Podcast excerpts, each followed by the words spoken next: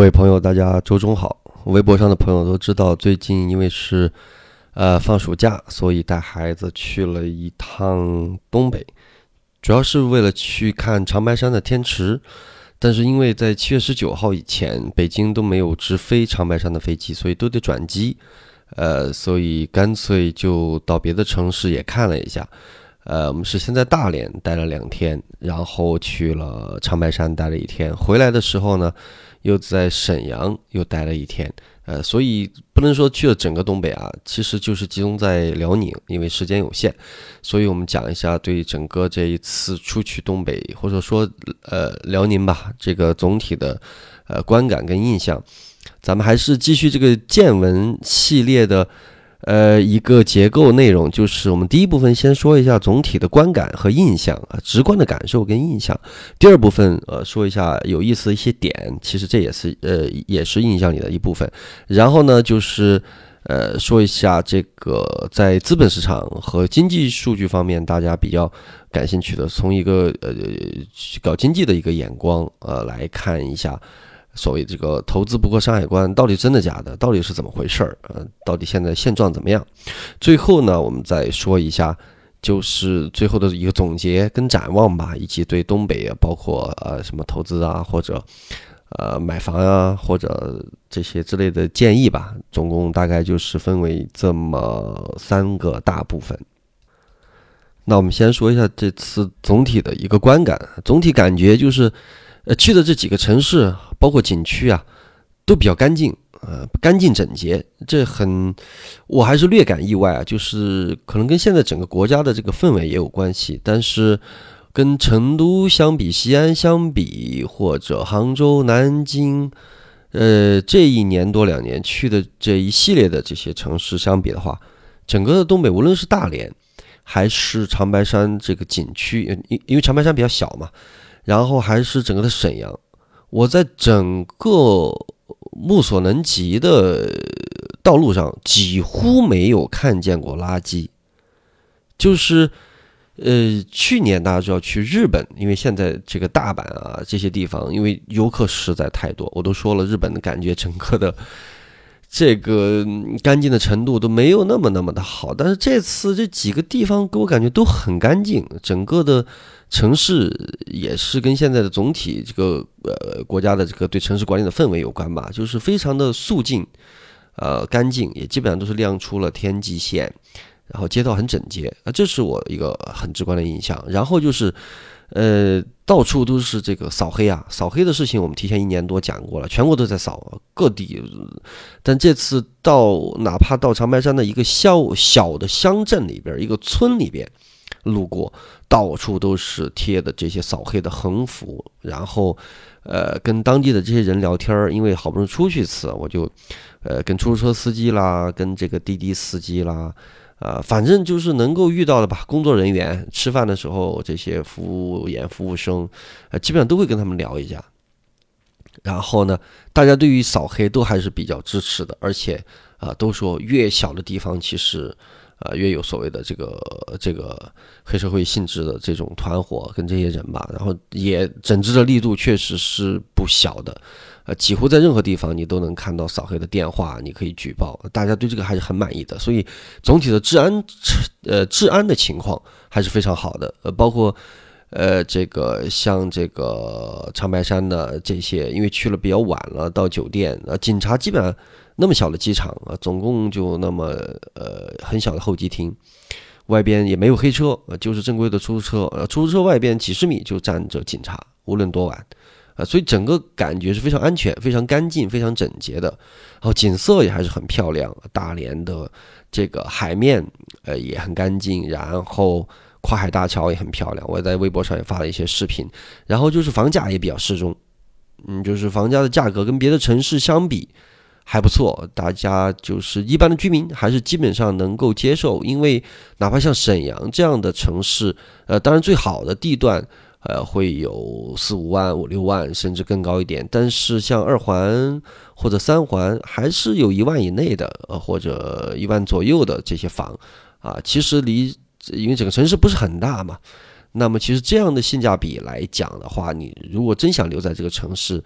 呃，工作还是工月工这些还是比较可以的，还是可以的，所以房价也还是比较适中，啊，这是好的一方面吧。总体观感就是，呃，不太好的一方面就是感觉总体的活力不太足，就是整个的民营经济，当然现在跟整个全国的这种经济形势，跟全球的这种经济阶段性的这个回调也有很大的关系，但是这一点。跟别的城市相比，更加的明显，感觉经济活经济活力不足，然后年轻人的流量明显是比成都跟西安，包括呃前不久去的长沙少得多。啊，我当时在成都、跟西安和长沙，在节目见闻中都跟大家讲了，感觉年轻人简直就是像步行街那些地方啊、景点那地方，满眼都是年轻人。但是这次就是明显感觉年轻人少了很多啊，这个城市这几个城市啊，年轻人都不是非常的多啊，所以这么呃，这就是一个首先的一个总体的一个观感。呃，观感呃的具体来讲，咱们说几个有意思的点吧。呃，先是去了大连，大连这个海洋馆啊，因为这次是带着家人出去嘛，然后父母也一块儿过去了。他们是九几年来过，呃，九几年到现在啊，这个海洋馆啊，大连这个海洋馆没有太大的变化，整个的其其其实里边动物还可以啊，但是整个的装修啊各方面，跟现在别的海洋馆相比呢是比较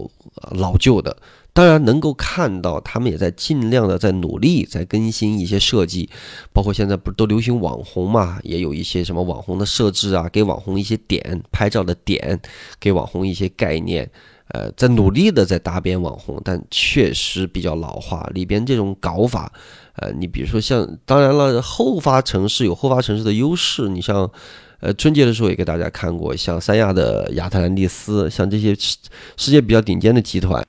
那么，像现在也有一些呃外来资本，像乐高探索跟他们一起的，像这种海洋探索的这种小型的水族馆跟海洋馆。那么大连的这个海洋馆总体是比较老化，老化比较严重啊，还是那种我觉得还是八十年代的。基地就是以八十年代这种呃旅游型的这种展览为底子，它也很难做出它更大的改变啊，因为你的流水是否能支持你做更大的这种变革，所以老化还是比较严重的。然后大连的感觉就是，还有就是物价还比较高啊。跟滴滴司机这个聊天儿，他就说，他说同样，他说就不说什么这种创业型的公司，就说普通的上班，大家都。啊，全国都是比较喜欢稳定的上班族嘛。那上班族说最好的，你哪怕在银行，啊，这本地人跟我说了原话，他说这个，嗯，比如在银行最好的银行工作，工资只是相当于北京啊、上海这些地方的三分之一到四分之一，但是物价却跟北京、上海、深圳这些差不多。我感受了一下，确实。一个什么一碗面，什么基本上都是什么十八，什么十五、十八到二十多，什么章鱼小丸子，什么二十多，基本上这个大连的物价是真的是不低啊。所以你在工资只有大城市的二分之一、三分之一的情况下，但是你的物价又不低，因为大连它有它特殊的这个环境嘛，它在一个啊这个渤海湾跟黄海湾的这么一个呃夹缝当中的半岛，那旁边的土地又没有太多，所以呃基本上的。它不像成都这种地方啊，就几千年的都江堰有一个很好的一个供给系统啊，所以它的很多食品的这种原材料都是要从外边运过来，所以加上又是旅游城市，可以理解啊。但是确实给我的感觉是物价比较高，然后工资收入比较低啊，这是当地的朋友跟我说的。然后还有个感觉就是大连的或者整个东北吧，民宿啊。民宿，因为这次是带家人，我们刚开始是住的民宿，因为有小孩嘛，两个小孩，就是想方便点。民宿的质量总体比较差，其实房子不差，因为我在别的城市，呃，像成都啊、西安呀。呃，这个长沙呀、南京、杭州这地方，因为我们都是呃好几个朋友，好几家朋友在一起，我们一般都是大家住在一起比较热闹，都是呃晚上能聊天啊，孩子睡完以后啊可以喝喝酒啊，所以都是住那种比较大的民宿，选的民宿也基本上还都不不算便宜的啊，基本都是比如说一两千一晚啊，两三千一晚这样的民宿，可能三居四居啊这样的，但是同样的一个价位在。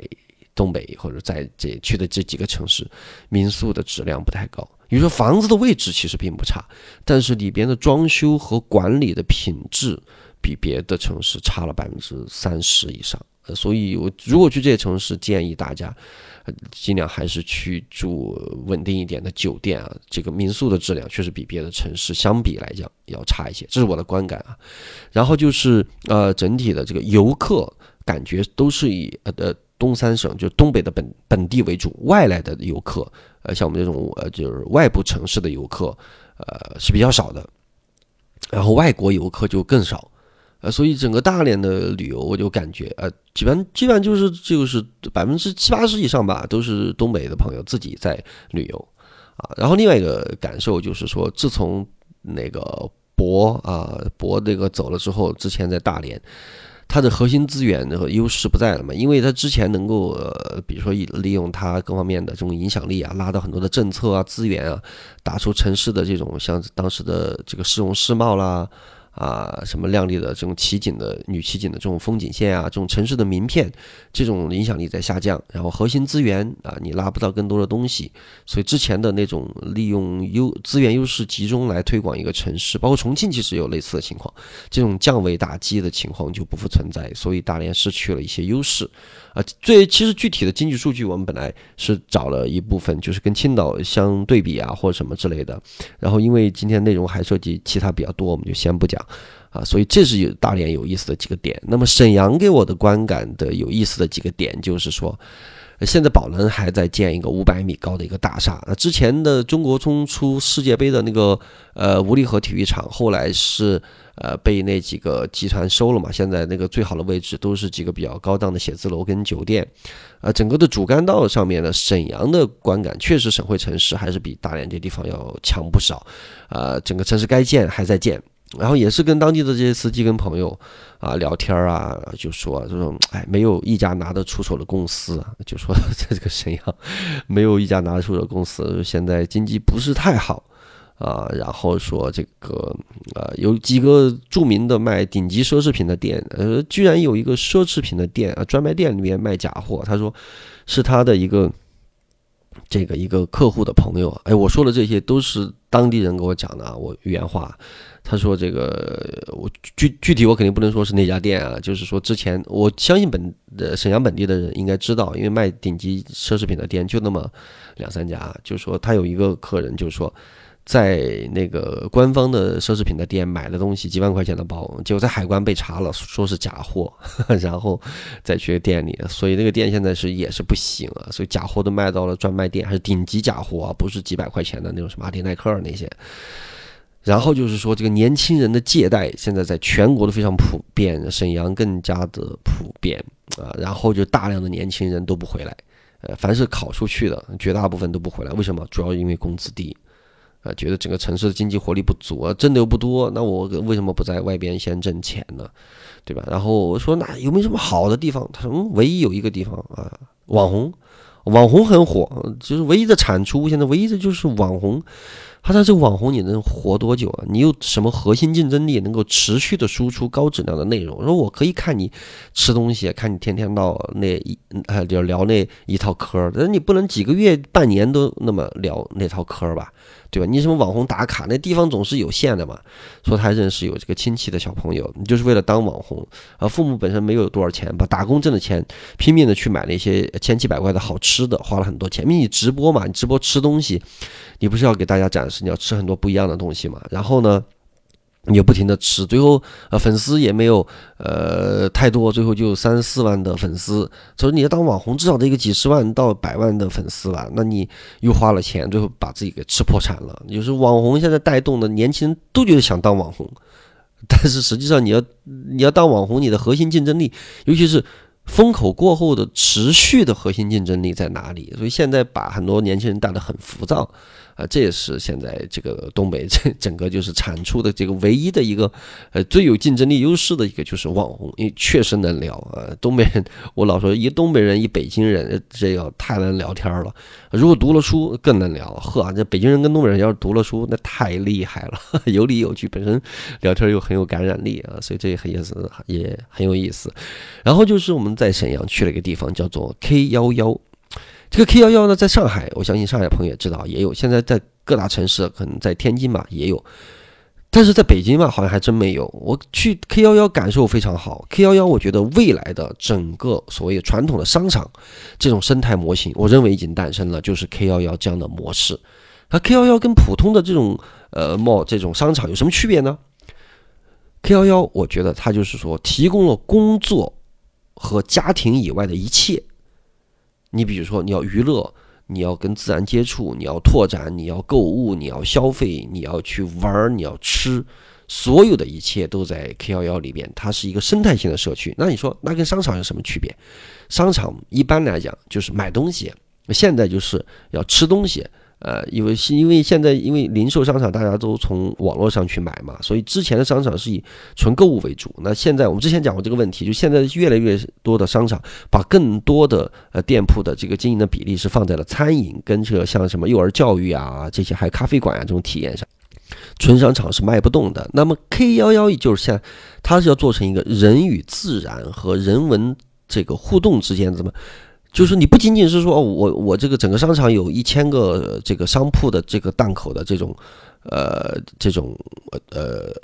这种门面，然后我就比如说我之前是九十家卖服装，现在变成四十家餐饮，三十家服装，二十家娱乐跟幼教什么什么跆拳道，什么画画，什么宝宝游泳，它不是这样的，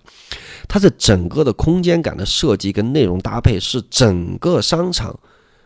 经营的整体整体的架构非常好，而且整体的品味和消费升级就品味特别好，呃，所以它不仅仅说你一个老旧商场，我就把比例调整一下，把商业跟餐饮的比例调整一下就可以，它不是，你有一个整体架构的问题，但就是这种整体架构和每一家品质，你招商招进来的哪些品牌商，它是一个整体的。所以你如果一个老商场要提笼换鸟，还真没有那么简单，那不是很简单的啊。所以这个 K 幺幺，我觉得呃未来的这个商场的模型已经诞生了。呃，如果做这一块的朋友，你们真的应该去好好看看 K 幺幺的这种，就是这种经营的这种模式。当然了啊，因为是这种还还是需要成本是比较高的。那这个后发城市的优势就是说，你比如说像沈阳这种城市，它能够在很好的位置建一个 K 幺幺，但是你在北京呢不好建，为什么？因为你这个已经固定了，你再想腾出这么大空间是比较难的。所以 K 幺幺，我对 K 幺幺的印象，呃，这次是非常好，就是在沈阳，我没想到啊，这个 K 幺幺，哎，当然它现在还在招商，有很多还还没启动，但是能够看出来，这是一个未来商业的一个思路，就是提供工作和家庭之外的一切。啊这个空间感、品味、整体结构非常好，好，所以这讲啊，就是就是这样有意思的几个点。那长白山当然也有几个点了，长白山就是就是就是就是怎么说来着？就是你要看运气，看能不能看到天池。我们运气还是不错，刚因为一直在下雨，最近的雨季是有提前，然后也跟当地的这个司机啊聊了这个关于人生的问题，还是学到有一些东西，哎。觉得人生这个东西还没那么简单啊！就简单说吧，我以前觉得人参啊，什么虫草这些东西，这些玩意儿，我觉得啊，简直啊，就不谈了啊。这，但是这次我居然知道，哎，这个人参啊，六七年收一回，要精心呵护，而且种完人参之后的土地，七年之后几乎它是不能再种，它不能再种人参的，只能种其他的东西。为什么？整个土地的养分都被人参吸完了。所以千年的这种什么百年参好难好难挖，呃，什么十几年的参、几十年的参很难挖。这但这个就不谈了，这个有兴趣的朋友，呃，就可以去。反正我是之前没了解过人参这个事情，啊，我也不说它的功用啊，但是我觉得这个点还挺有意思的。好，这就是咱们的前两部分，就是呃总体的观感跟有意思的几个点。接下来我们讲一下大家最关心的一个问题，就是股票市场老说投资不过山海关，到底是怎么回事儿？这个很多人都说投资不过山海关，到底是怎么回事呢？呃，山海关我们知道，它就是划分东北这几省跟这个内陆城市的这么一条界限。呃，投资不过山海关基本上有两层意思，一个就是说，呃，二级市场买股票不要买东北的股票，东三省的股票轻易不要去碰。第二个就是说，投资做生意做实体的生意，不选东北地区和东北人。啊，这是市面上说的这个意思。这个地域黑，中国的一大传统。其实也不止中国，你像美国，呃，纽约人也觉得，对吧？全国就分为两种人，一是纽约人，二是其他地方的人啊。世界分为两种人啊，就是这个美国人和其他国家的人。呃，像咱们中国的南方有些省份，像福建啊什么，呃，对吧？都开玩笑说啊，北佬。北佬，除了我们本地人，凡是往北的这个地方都叫北佬，所以，这你要说地域黑，全世界都有啊，什么什么民族黑，什么种族黑，什么地域黑，这都很正常啊。这个这个投资不过山海关呢，就是说的这两层意思。那么到底是一个什么情况？我们从几个方面来讲这个问题啊。首先声明一下，我们大家知道，我们做无论写微博还是音频节目呢，我们从来都是要一个尽量公正客观的一个立场。第二就是我不会给出一个自己的。呃，我可以给看法，但是我不会去呃给一个定义或者定性。我们只是说事实存在的事件和数据啊。另外，就是为了保证这个客观性，我的学生当中还真有几个是东北的，我专门把东北的同学让他们看了整个我们的文稿的数据部分，然后他们觉得没有什么问题。我们是。客观的、公正的，所以我才来录这期节目。这是为了我们的整个资料比较公平，而不带感情色彩。虽然我知道我不会带感感情色彩，但是为了为了这种客观，我还是让东北的同学都仔细的看了一下。所以这是呃 我们东北朋友、东北学生过滤过后的资料。因为这个选资料和选材料、选数据，确实，如果你安心选，你比如说总共有十个数据。啊，如果有四个呃对东北是利好，有六个，呃，比如有有三个是对东北利空。好，你讲数据，你就讲那三个最差的，你不讲好的。那你选数据的时候是可以这样选的。那你这样就是，呃，刻意的为了去证明你的一个结论，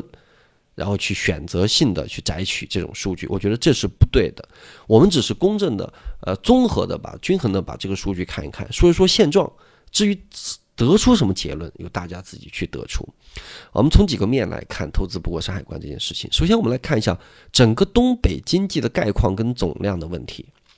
啊，从现在的这些年份来看，东北的经济在全国的经济的地位中大幅下降。这个很容易理解，因为在前几十年是重工业基地，那现在是互联网科技，然后传统的工业在衰落，很正常。美国的袖带。啊，这种也是一样的状态。世界各个国家，你不可能永远的，对吧？永远的区域永远都能够红火，这很正常。所以，呃，改革开放这四十年的经济这种高速增长，全国都是一个水涨船高，普遍都发展迅速。所以我们讨论绝对的增量，就是说，呃，就是东北现在跟东北过去这种增量已经意义不大。我们从现在各个省份的排名能够看出一些情况，上海。从改革开放前的第一位下降到了去年的第十一位，这是上海。辽宁由改革开放前的第二位下降到了去年的第十四名。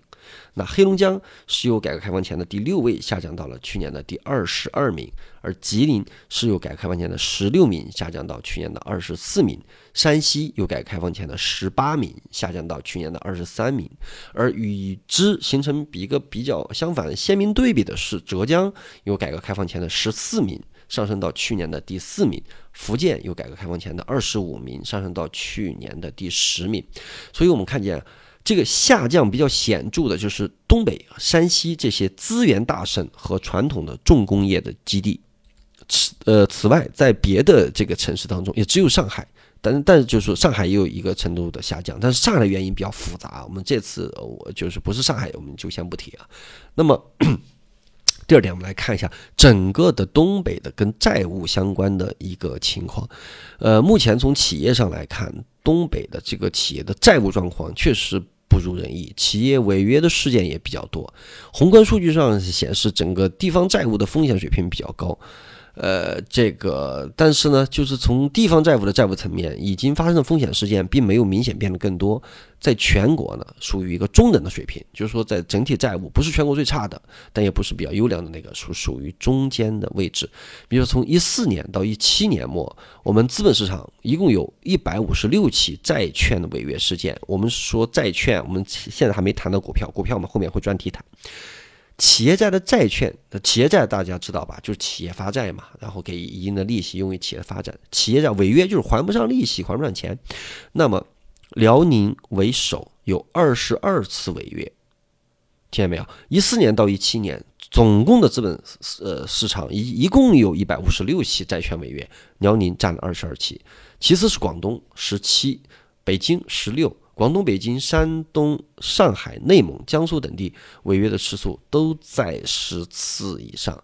啊，所以。呃，辽宁的主要违约就是呃二十二次，钢铁占了十二次，工业机械占了九次，这就占了二十一次，所以都是传统经济在违约啊。广东的违约十七次，你比如说两个大头就是通信和电子，北京什么违约呢？建筑工程才 违约，上海呃违违约比较多的其次是贸易，山东也是建材，内蒙呢是食品加工跟技术化工违约，四川煤炭违约十六次，河北呃电气违约，甘肃是农产品违约，所以我们看。整个辽呃辽宁的违约主要是还是集中在我们说的传统工业，就是钢铁跟工程机械上。所以从政府的债务水平看，辽宁形势还是比较严峻的。短期的债务率达到了百分之三十七点五，而辽宁的政府的长期的负债率也在一个较高的水平，在百分之五十以上，这在全国排的也是比较靠前的。当然，这里我们都是有详细资料的，每一个我们说出来数据都是有证据的。然后。呃，如果咱们还是老规矩，走心评论的朋友能够得到一些这样的数据，包括这些图表，全国这种债务的这种呃违约的情况，那么，嗯，然后我们第三点，我们看一下东北的人口的情况，总体来讲。呃，跟这个的这些当地的朋友聊天的反映的情况是类似的，就是总体的人口是一个净流出的状态，在东北的朋友应该感受很明显啊。东北的都市圈的吸引力也不算太强，一七年表现出的类似于东南沿海的当地外地人多的这种，呃比较多的这种现象。总人口我们看出，东北这十年来都是在流出啊，无论是户籍、常住、小学入学，都可以看出。呃，而且这种人口的流出的趋势，在二零一零年后还是在加速，啊，这也是都有数据的啊。嗯，然后呢，我们来看一下，就是它整个的都市圈的发展，因为现在都讲核心都市圈嘛，整个城市的发展的路径就是以。啊，这种呃，这种这种关键的城市，这种都市圈的核心的发展方式，所以你的核心都市圈的发展情况怎么样，也直接决定了你这个省份能否吸引更多的人口，经济能否更有前景。因为一定是人多的地方又运营的好，才会经济繁荣嘛，对吧？所以你都市圈的发展决定了你能吸引多少人。就横向对比来看，东北的都市圈人口的增速几乎低于全国所有其余的都市圈。纵向对比来看，对比两千年和二零一零年，那么二零一一年到二零一六年这这几个阶段的人口增量数据，发现最后一阶段就是二零一一年、一六年一直到现在最后一个阶段的人口增长率要远低于前面几个阶段的人口增长率。所以这种呃都市圈的吸引力在弱化，而与此同时的情况是什么呢？是全国很多都市圈，我们看，比如说西安那个都市圈、武汉的都市圈、江浙的这个都市圈、粤港澳的大湾区的都市圈、成渝的都市圈，最后一阶段一一年到现在都是在人口增速在急速的放大，这代表什么？整个东北的都市圈对人口的吸引的效应不明显。当然，在省份内部是存在省会虹吸的周围，呃周围的这个城市和全省内范围可迁移人口的，但是总体都市圈又在流出，所以总共加起来啊，各地往外省流出的人比较多，然后本地呢又往省会城市迁的比较多，就直接导致了大面积的三四五六线城市流出的就更多。所以总共加起来就是东北的总人口在净流出。二零一六年的时候，那波房价涨完，我记得就在十月份出那个调控之前，我当时是写了一篇文章，我说三四五线的城市，三四线的房价很多很多年，我估计会悬了啊！一二线，一二线调整调不了多少，有活力的二线反而还会上涨，这是当时的观点。从现在我们的各方面的数据来看，基本上就是这个，就是这么一个情况啊。所以这是一个，呃，人口圈的这么一个问题。所以都市发展圈确实这个形势不是很容乐观。接下来我们就具体的说一下这个投资不过山海关关于二级市场方面的问题。二级市场方面啊，我们总体看了一下整个数据啊，就是为什么大家没有说投资，比如说投资不到大湾区啊，投资不到成渝啊，投资不到，甚至投资不到什么甘青宁啊，都没有说。为什么会出现投资不过山海关呢？原因在哪里？我们发现，通过数据之后，我们得出的一个看法就是说，并不是说绝对的数量，呃，一定是比别的城市要严重很多或者高很多，而是很多事情的这个流传度。影响力、破坏力和性质，比别的城市、比别的省份的发生的事件确实要严重一些啊？为什么？我们来看看这个问题啊。你比如说，大家最有印象的，二零一四年牛市前夕的獐子岛，一夜之间，对吧？因为说，当然说啊，由于这个气候原因啊，怎么多少亿的扇贝全跑了。二零一六年被宰客的这个天价鱼，对吧？二零一八年。雪乡的宰客事件，然后又是出现了这个亚布力的滑雪景区企业家投诉，就不仅仅是游客投诉，企业家也投诉当地的这个管委会啊，那些给他们很多的这个阻力，这是被大家还有后面的呃几个问题啊，就我们一个一个来说，呃，因为资本市场上呃就是广为流传的不仅仅是这些，有一个叫镇农特产的 IPO 的造假，二二零一六一七年左右是 IPO 造假。也是在圈内影响比较大，然后人参的参生鲜园新三板财务造假第一案，整个新三板财财务造假被罚的第一案啊，生鲜园，零二年的时候，香港首家被清盘的首家被清盘的内地的民营企业，就是叫一个什么来着？那那公司我忘了。然后呢，这两年的新泰电器。呃，又是 A 股历史上首家因为被欺诈发行而被退市的上市公司，然后就是令人发指的长生生物的疫苗造假。当然，之前还有这个中国产生过这个历史上第一位上任第一天就被打死的总经理，啊，那是零五年的时候，就是这个吉林的这个通化。呃，通化钢铁，通化钢铁当时是民营企业，这个建龙集团前前后后进驻了两次。这个建龙集团收购了这个这个通化钢铁的股份，就派那个陈国军来担任通化的这个钢铁总经理的第一天啊，因为也说要裁员，当时被三千多名这个愤怒的这个集团的员工呃围殴致死，所以是中国第一个被打死的这个总经理上任第一天。这改革的这个路啊。这个经济转型的路是比较是比较漫长的。我们看这些公司，当然别的那些公司就不谈了，别的还有很多公司。就是我们能看出来，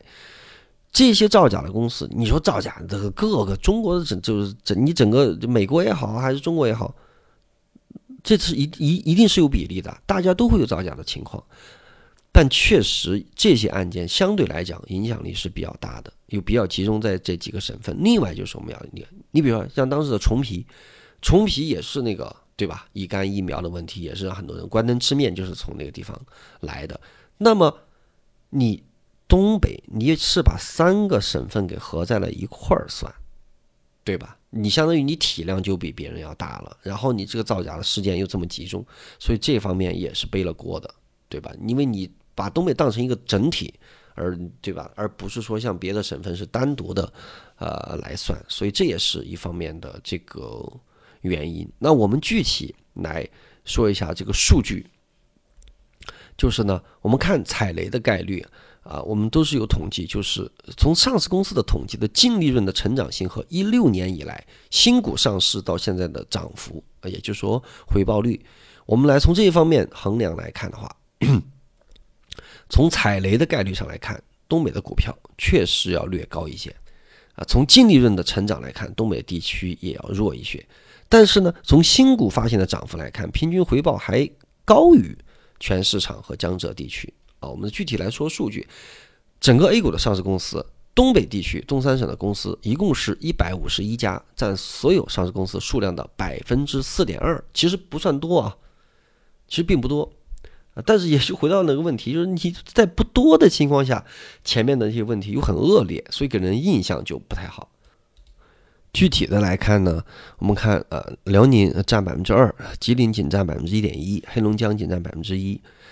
那么我们团队大家也是知道，我们有一个空头池啊，就是出了事件的，或者说财务上有问题的，我们觉得有隐忧的公司，这是我们团队自己的一个空头池啊。这些数据也是经过呃东北的学生和所有学生核对的。从进入到我们空头清单、空头池的概率来看，全 A 股进入空头池的比例是呃百分之二十点几，对吧？这个在周评数据咱们也有讲到，而。黑龙江是百分之四十点五四，辽宁是百分之二十八点三八，吉林是百分之十七点七。什么意思啊？就是比如说这个十家总体的 A 股的上市公司，百分之二十竞选到我们空头池，就有两家会进入到我们空头池的池子，对吧？黑龙江这个比例是多少？是百分之四十。也就是说，如果有十家黑龙江公司，有四家是会进入到我们的空头池。辽宁呢是二十八点三八，就是将近有三家。吉林呢是有两家，所以黑龙江和辽宁都是比较偏高进入我们的空头池啊。所以吉林相对于大盘水平呢，哎，还稍微安全一点。从今年的这个业绩来看，去年亏损的公司当中，东北占了百分之六点八，而去年的加权平均净利润增长，全 A。是负二，而东北公司是负六十三。为什么使用加权平均？啊，这个是因为很多原因啊。这个懂财务的朋友，我们过会也可以讨论。因为我们这个一系列的这个指标都做了，我们只是选择这么一个东西说。换而言之，就是说这个净利润的增长，全部 A 股是负二，其实整体的盈利状况不是很好，而东北公司是负六十三。所以换而言之，从这些负面指标上看，东北股确实存在一个更高的踩坑的这么一个概率。那同全国其他省份相比，东北三省的公司在基本面上的回报率平均不算太好。按加权的 ROE 来看，辽宁是排第九，黑龙江和吉林排倒数第三和第四，也就是二十七八吧。呃，再按去年的加权平均净利润增长率来看，东北也不是很好，辽宁排第十七。呃，辽宁排第二十一，吉林排第十七，黑龙江是倒数第三。但是有好的东西，就是从上一轮牛市结束后的二零一六年以来，东北的 IPO 的数量只占所有 IPO 数量的百分之一点八，就是整个东股，就是东北能上的新公司比较少，但是这些公司表现还可以。从发行价到上周五的收盘价，平均涨幅是。百分之两百六十一，跑赢了同期全 A IPO 公司一百四十五的涨幅，也就是说，这个东北的新股的公司还是跑赢了别的啊。换而言之，新股你如果拿三年多，东北的却能够跑赢江浙的和跑赢全国的。所以从这几个综合方面的数据来看，东北市场投资东北上市公司掉坑或踩雷的概率确实要大一些，但是也没有显著的大到投资不过山海关的程度。所以，我们说从这些数据来看的话，这个就是说，呃，恐怕是那种事件的影响力会更大啊，因为人们往往会记住坏的，不太会记住好的，对吧？所以就是说，是有确实踩坑的概率大一些，但是没有说真的就夸张到那么一个程度啊。具体的数据，呃，还是大家如果呃这个评论能够得到一个文稿的话，我们这个里边的数据是比较全的，有各种的这个数据的排行啊，关于东北的这个公司。好，所以这是东北这个投资不过山海关的股票问题，因为涉及的问题还比较复杂。这个今天我们咱们先讲这么一些。那么我们最后来讲这个问题，就是东北的经济的问题啊，就是为什么投资不过山海关？东北经济到底出现了什么问题？啊，这个具体的原因在我看来，总共四个点。第一个点是整个历史周期规律的问题，这不仅仅是东北的问题，也不是中国的问题。以前的、现在的美国袖带刚讲了，英国的传统的工业都存在一个问题：从你越有什么，越依赖什么。山西也好，东北也好，依赖资源，依赖重工业。当你很大比例都去依赖它的时候，一旦要转型，你的转型成本是极高的。世界各国都是如此。曾经最为辉煌的东西，如果你不缓慢的去转型，你不循序渐进的去转型，一旦你要大掉头，一个在那真是积重难返，所以这是历史周期规律的问题，也是产业结构调整的节奏问题，啊，所以这是一个历史规律的问题，这是第一个问题啊。第二个问题就是国企病，其实这个国企病呢，也是来源于这个之前的这个体制构建的惯性问题，啊，那么，呃，具体的我们就不讲了。就是好，那么第三个原因就是资源依赖症，其实也还是这个问题。第四个就是 说起来还是连着的官本位的问题，地方保护主义的问题啊。这个英国有位历史学家叫做这个霍布斯鲍姆，他在这个著作在《资本的时代》里用过一个名词叫“资源的诅咒”。指的是，当一个地区的自然自然资源特别丰富的时候，地方经济便会对它产生严重的依赖，进而阻碍创新的这种能力。那么，东北的官本位跟人际关系的这种问题也是很明显啊。东东北呢，因为国有企业比较多，自然资源又比较丰富，所以大量的权力呢都是集中到了政府官员的手中。啊，人们常说东北人最讲情义，其实潜台词就是东北人也比较爱讲关系，中国人都爱讲关系。曾经有一个经济学家为此创造了一个词，叫做“结构性问题的非程序化解决”，指的是如果你在东北要办一件事情，没有熟人，没有关系，将寸步难行。所以这个给这个外来的这个资本啊、外来的人才呀、招商啊，这些都是有一定的影响啊。这些原因我们具体呃就不用讲了。其实这个。也是很明显的，谁都知道这个问题在哪里，但是你怎么去改变呢？对吧？在我们后发城市的这种优势的弯道超车的情况下，江浙啊这些你是抢在了这个互联网的这块的前面啊，像这个贵阳这些在做新能源啊，在做很多东西，你现在比较优势，现在东北的出路在哪里呢？对吧？我们没看到，所以现在还是确实一个比较严峻的问题。好，我们最后来说一下这个展望和建议吧。就是城市之间的这个比较优势啊，在前段时间，我们前几天微博上说全面放开了落户，因为现在大学生毕业落户是很简单的嘛，你去了，然后你交一年的社保，然后就可以参加那个城市的摇号买房。这个全国城市放开之后，那么竞争的，由于废除了户籍制度，那么这个竞争的就是你要跟别的省会城市开始竞争。对吧？所以放开之后，建议大家要尽早的去落户未来的超一线城市。具体是哪些？你去看看咱们音频里讲过的城市，基本上就是这些啊，最有竞争力的这些城市，咱们都讲过了。而且每个城市的情况怎么样啊，也说得非常的清楚。那你说北上广深当然是最好了，但是它的性价比不合适，为什么？你看，在现在的什么成都啦，包括西安啦，什么南京啦这些地方啊，啊这些你看重庆啦这些城市啊，它的这个硬件设施跟生活啊，虽然说在比如说教育啊、医疗行业差一点点，但是你房价差的太多了啊，所以未来的这个超一线的这个城市的可能，大家都知道啊，我是比较看好哪些城市的啊，像成都这种就不用说了啊。所以，这个一旦放开之后，呃，省会城市之间的竞争啊，那么就是会加剧。那该流出了还是会流出，暂时看不到扭转的，整个东北还在流出。第二就是你进入了一个省以后，省会城市内部的比较优势一定要注意，就是能去省会尽量要去省会。为什么？省会你对旁边的虹吸效应，你比如说人口。呃，比如说你省会城市吸引了百分之四十的资源，那强省会城市，你比如说像呃青岛之于呃之于济南啦，比如绵阳之于成都啦，对吧？什么什么什么什么万州之于重庆啦，啊什么就是有两个一就一个省有两个强城市的。如果如果这个之前我们在给大家讲那个巴菲特的这个护城河的领这个逻辑当中讲过一个问题，就是说，如果你省会城市占了百分之四十的资源。非省会的第二城市占百分之二十，然后接下来就百分之几，这个相差的就不是百分之二十啊，是差了一倍。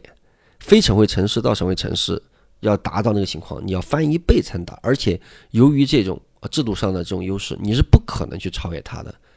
啊。所以如果能去，尽量去省会，一定要去省会。那好多人说，哎，那省会城市现在也不便宜啊。好，那我问你，你现在如果去抓紧这个回调周期，去这种省会城市去落户，你在三环、四环有地铁沿线的买房，说老实话，全国绝大部分省会城市三四环左右的房还是在一万多左右，一万以内的几千的也有。你不要觉得远。我老跟大家说，我我跟成都本地的朋友聊天，有时候就跟我他们就说：“哎呀，北门啊，北门我们才不去呢。”以前十几年前我们在北京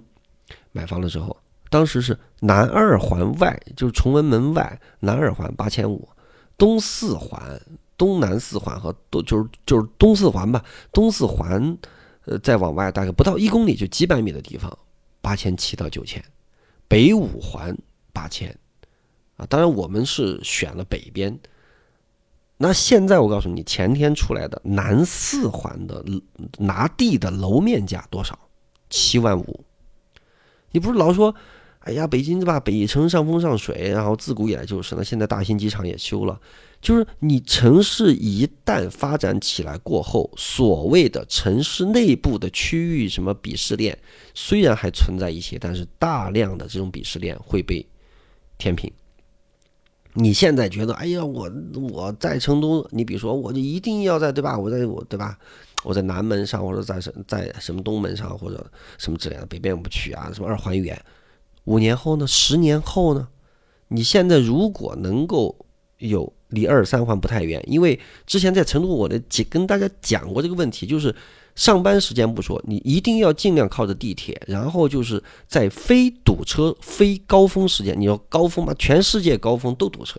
非高峰时间，如果你到核心的中央区域，如果就是在半个来小时，那直线距离就是你离核心大概，比如说有个十五到二十公里的地方，基本上在二环、三环，很多房子都是在一万左右，肯定是在两两，肯定是在两万以下，就是这些省会城市啊，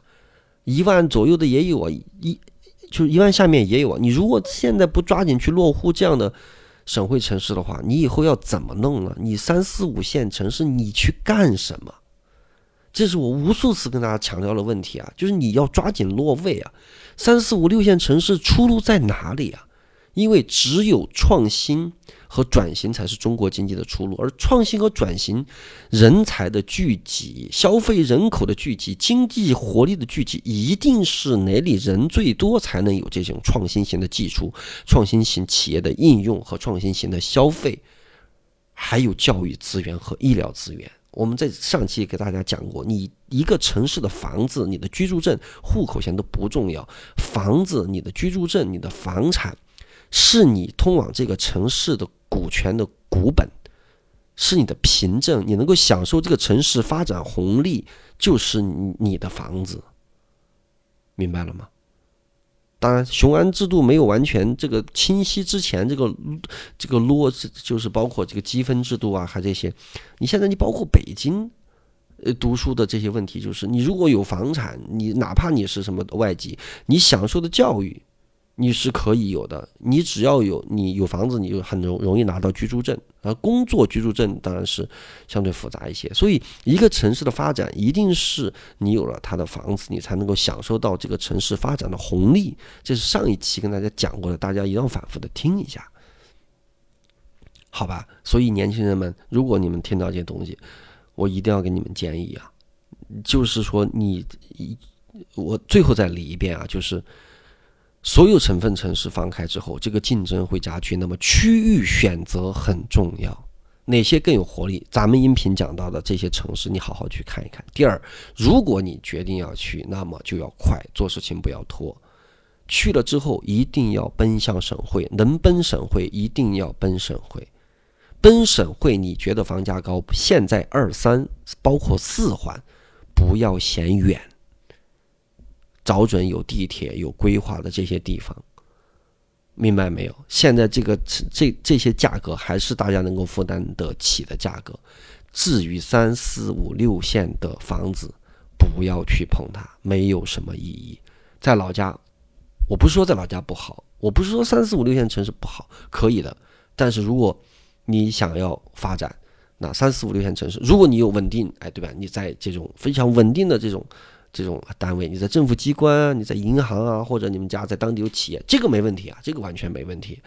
对吧？就说这些打拼的年轻人，好吧，就是大家在所有城市都能够活得开心。我只是给出一个相对的这么一个建议，而今天总结整个东北流出的情况没有得到终止，到。目前为止还是在流出，就是这么一个现状。好吧，今天我们的节目就到这里。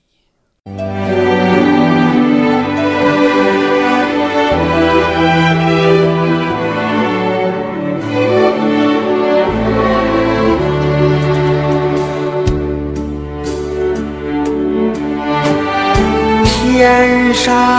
升起一弯月牙，月牙弯弯，正把那个月光洒。啊人都管月牙